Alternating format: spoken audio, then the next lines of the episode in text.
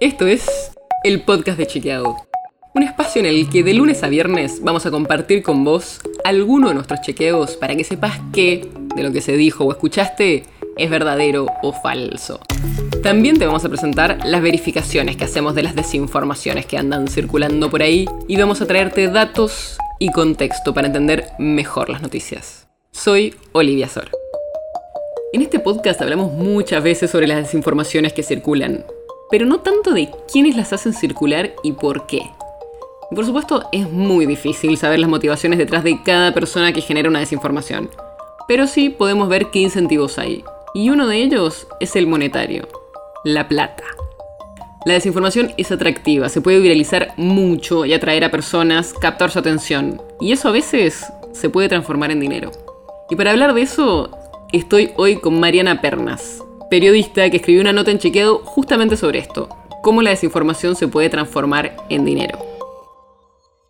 Primero, sin hablar de desinformación, sino simplemente de contenidos que se comparten en redes sociales. Todo tipo de personas pueden hacerlo con videos de cocina, de juegos, de cualquier cosa. ¿Se puede ganar plata con eso? ¿Hay una parte económica en las redes sociales? Las redes sociales son también un espacio económico y comercial que los usuarios pueden capitalizar para ganar dinero a partir del desarrollo de contenidos. Para eso hay dos caminos principales. Por un lado están las herramientas y programas formales que brindan las propias plataformas, que funcionan dentro de su marco y de acuerdo con sus políticas de contenidos y monetización. Algunas son gratuitas y otras son pagas. Pero por otro lado, los usuarios pueden aprovechar la visibilidad y la inmediatez de las plataformas sociales para desplegar sus propias estrategias de marketing, de venta o distribución y llegar a una audiencia más amplia con sus productos o servicios. Entre las dos alternativas hay muchos grises y los resultados, por supuesto, no están garantizados. O sea que hay diferentes formas de ganar dinero en las plataformas, desde los sistemas propios que permiten monetizar a vender cosas por su lado, aprovechando la vidriera de las redes sociales. Y en el caso de quienes desinforman, ¿cómo pueden monetizar esos contenidos? Quienes desinforman tienen a su disposición muchísimas herramientas para hacer dinero en las redes sociales. Como cualquier usuario, a través de posteos o de transmisiones en vivo, pueden difundir sus contenidos, posicionar su marca personal, vender un curso online y hasta promover como medicamentos o dispositivos de salud algunos productos que no tienen la aprobación regulatoria. De esa manera van desarrollando y fidelizando a una comunidad de seguidores. La multiplicación de esquemas de pagos digitales facilitó notablemente la posibilidad de ganar dinero en Internet.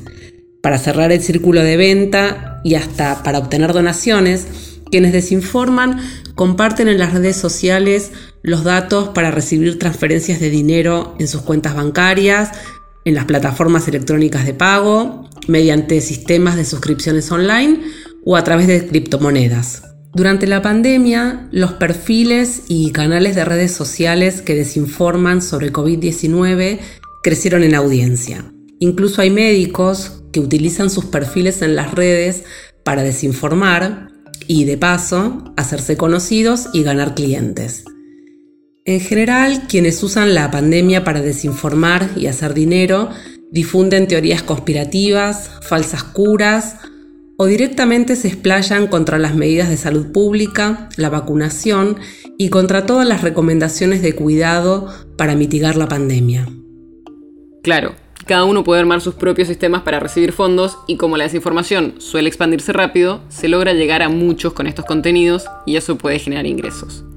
¿Y hay diferencias entre las plataformas?